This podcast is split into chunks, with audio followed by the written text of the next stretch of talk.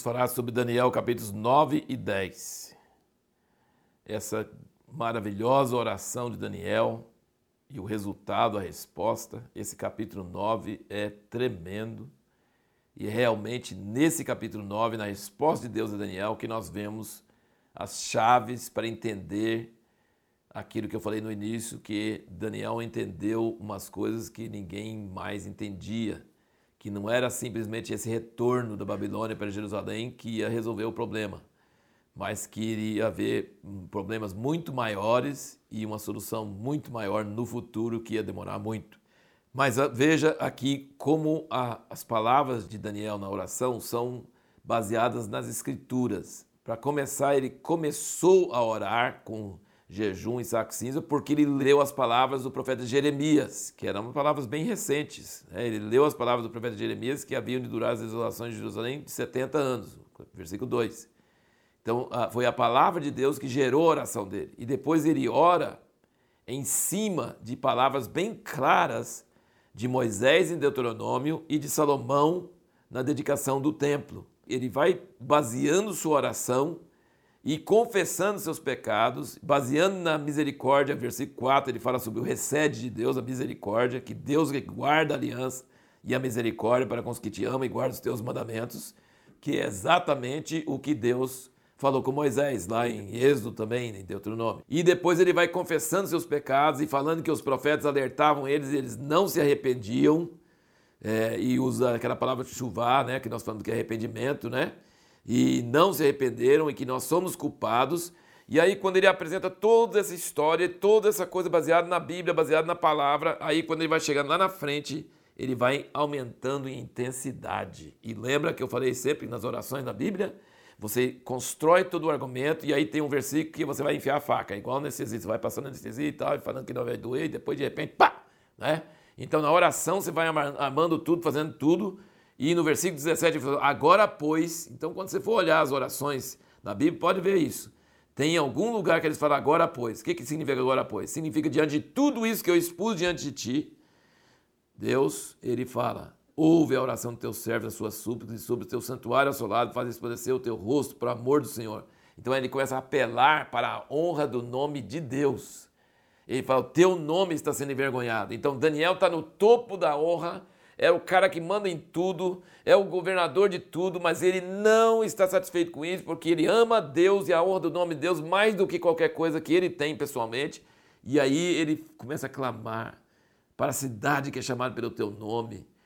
Deus, pelo teu nome. E aí no versículo 19 ele começa a gritar, começa a entrar em intensidade, parece dores de parto. Ó oh, Senhor, ouve. Ó oh, Senhor, perdoa. Ó oh, Senhor, atende-nos e põe mãos à obra sem tardar, por amor de ti mesmo ó Deus meu, porque a tua cidade e o teu povo se chamam pelo teu nome. Então, essa é uma oração maravilhosa, tremenda, baseada nas Escrituras, suscitada, até iniciada por causa das Escrituras, por uma promessa de Deus por meio de Jeremias, e aí chegando cada vez mais o tom até chegar na súplica, na insistência, e batendo na porta com insistência, e falando: ó oh, Deus, ouve, ó oh, Senhor, perdoa, e assim por diante. E aí você percebe que é, ele, a resposta chega.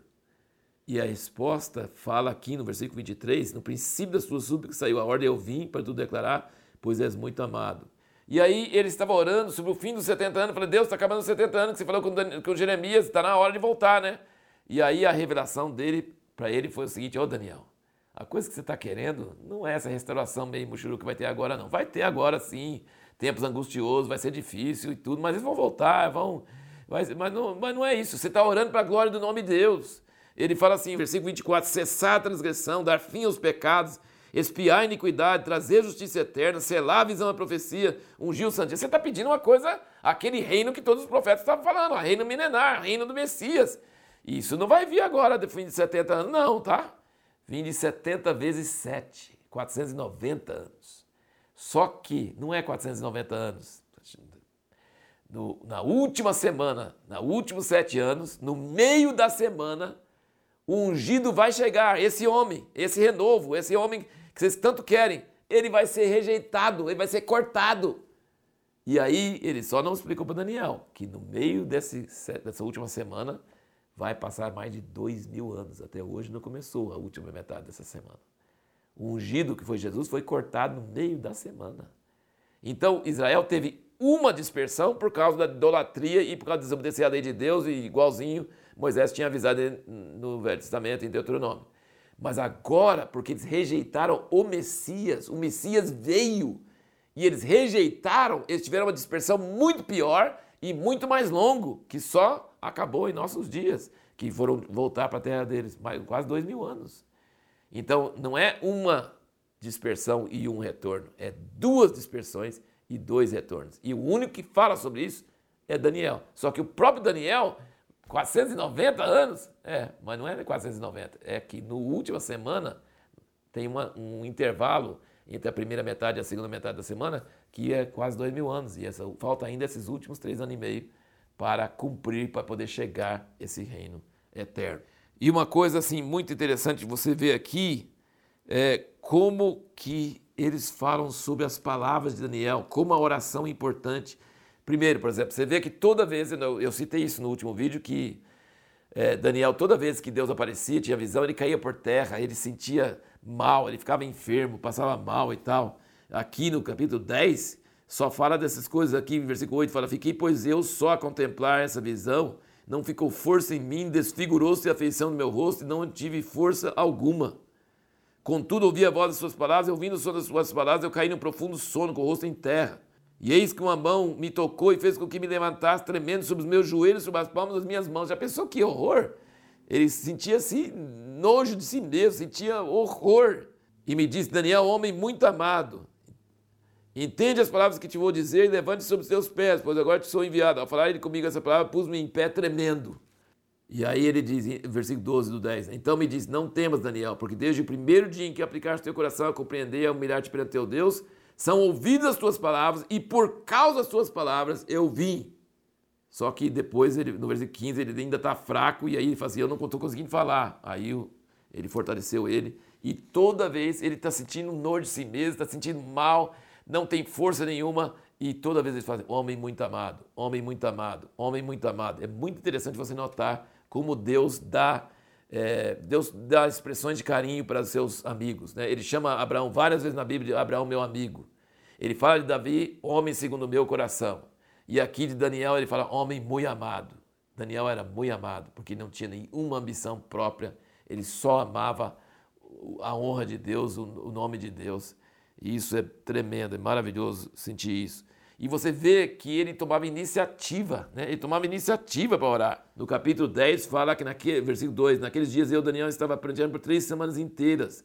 Nenhuma coisa desejava comer, nem carne, nem vinho entrar na minha boca, nem me ungir com unguento, até que se cumprir as três semanas completas. Então ele não esperava Deus tocar ele. Ele mesmo, por exemplo, no capítulo 9, ele leu sobre os 70 anos e orou. Aqui ele sentiu vontade de jejuar jejuou três semanas. Então, assim, as nossas orações, as nossas palavras ajudam os anjos na guerra espiritual e é por causa das nossas palavras que Deus consegue mandar os anjos para nos dar a revelação. É muito interessante, muito importante isso aí, entender isso aí. Então, o que nós podemos aprender sobre oração com o exemplo de Daniel? Nós podemos ver que tem que ser uma oração baseada nas Escrituras, tem que ter perseverança, nunca desistir, orar sempre, perseverar, mesmo que não tenha resultado, mesmo que vai ser jogado na cova dos leões, mesmo que não tiver qualquer coisa, mas você perseverar. Tem que ter iniciativa, não ficar esperando só Deus dar iniciativa, e tem que ter muita paixão pela honra de Deus. Maravilhoso lições sobre oração que nós vemos aqui. E a pergunta que nós vamos fazer para o próximo vídeo é: quais são as promessas de Deus para nós no livro de Daniel?